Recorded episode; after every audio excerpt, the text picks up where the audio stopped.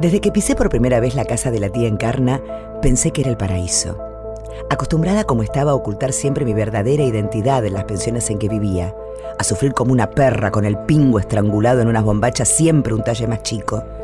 En aquella casita rosa, en cambio, las travestis paseaban desnudas por el patio que rebalsaba de plantas y se hablaba con toda naturalidad de las consecuencias del aceite de silicona. Se confesaban entre risas los sueños inconfesables, se mostraban los moretones de las noches de guerra, el mate con la bombilla manchada de lápiz labial, el olor a sobaco mezclado con perfume, las novelas brasileras siempre en la televisión, los recuerdos de infancias diezmadas que dejaban los corazones expuestos como recién nacidos desnudos bajo la helada. Más de una se retiraba de pronto con la garganta estrangulada y solo reaparecía vestida y lista a la hora de ir a pecar. Una tarde, cuando recién las conocía, estábamos tomando unos mates a las risotadas. Ellas me aconsejaban trucos para tapar la barba con jabón blanco, qué hormonas debía tomar, dónde era más seguro inyectarse aceite de avión, y de repente se abrió la puerta de calle de golpe y entraron unas travestis fuertes como amazonas, cargando a una compañera ensangrentada. Yo tenía a decir que llamáramos a la policía, pero las chicas eran más sabias y decidieron ocuparse ellas de todo, a puro cariño. El novio de la golpeada se había enterado de que era cero positiva y de que le había contagiado el bicho, así que se descargó con ella hasta dejarla inconsciente. Debajo de la sangre y los moretones y los dientes rotos había una muchacha hermosa. Yo la conocía. Venía del mismo valle de donde venía yo, pero estaba muy deteriorada. El novio le había pegado mucho. La cara era un destrozo, le sangraban los oídos, casi no podía respirar porque tenía varias costillas rotas y unos temblores y convulsiones que metían miedo.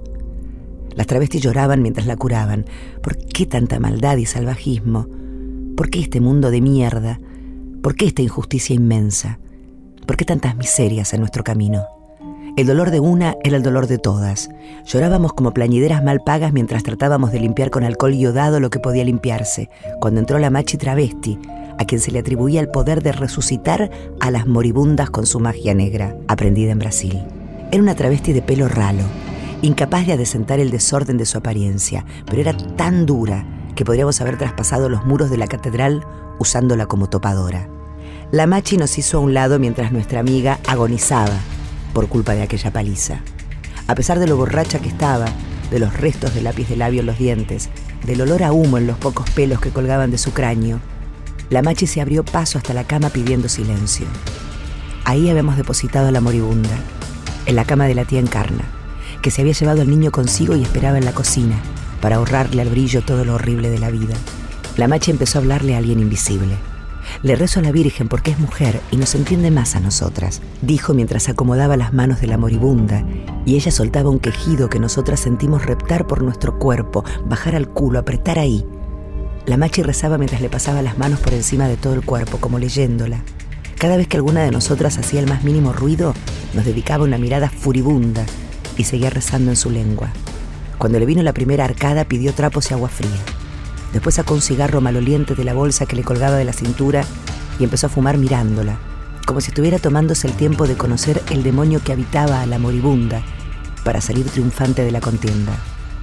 De la misma bolsa que le colgaba de la misma cintura, sacó un pedazo de carne seca, lo mordisqueó con los pocos dientes que le quedaban y comenzó a recitar algo en voz muy baja y muy intensa, mientras fumaba y echaba el humo y la ceniza encima de la moribunda, que tosía y se quejaba débilmente, como el cordero al ser desangrado. La machi siguió impávida con su ritual mientras nosotras no sabíamos qué hacer, salvo ir pasando de mano en mano una botella de vino.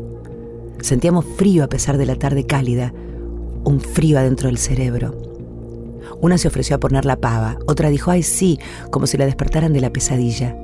La machi nos hizo callar, enojada, y siguió rezando y rezando hasta que le vino un eructo poderoso. La plegaria crecía en intensidad y las arcadas y los eructos también. Era difícil saber si estaba actuando o era verdad todo el numerito del exorcismo, sobre todo viendo que la moribunda apenas podía respirar del dolor. Entonces la machi respiró hondo, puso los ojos en blanco, escupió el pedazo de carne que se había metido a la boca, que ahora era una sustancia negra y viscosa, y comenzó a gritar, ahí está, ahí está, ahí está, ahí está el que le ha hecho tanto daño, ahí está el maligno, la víbora y yo pensé que la única víbora que nos hacía daño era nuestro afán por tener una pija dentro, una pija que nos llenara y nos colmara y nos exigiera todo nuestro dinero y nos golpeara, porque así de brutas éramos también. La machi estaba dándole pisotones al pedazo de carne, hasta que se detuvo de pronto y dijo que solo quedaba el trabajo más agotador, el trabajo de cuidarla. Entonces se fue a la cocina, buscó una escoba y una palita, limpió el desastre y nos dejó con la moribunda. Su trabajo había terminado. Lo que quedaba era la magia de las travestis. Limpiar con un paño y agua tibia las heridas, llevar a orinar a la moribunda, sostenerla mientras cagaba y temblaba, llevarla de nuevo a la cama, envolverla en cobijas, acomodarle el pelo, cantarle en voz baja. Una magia de índole más mundana, la que cualquiera podría hacer y no hace. Camila Sosa Villada, Las Malas, en libros de cuarentena.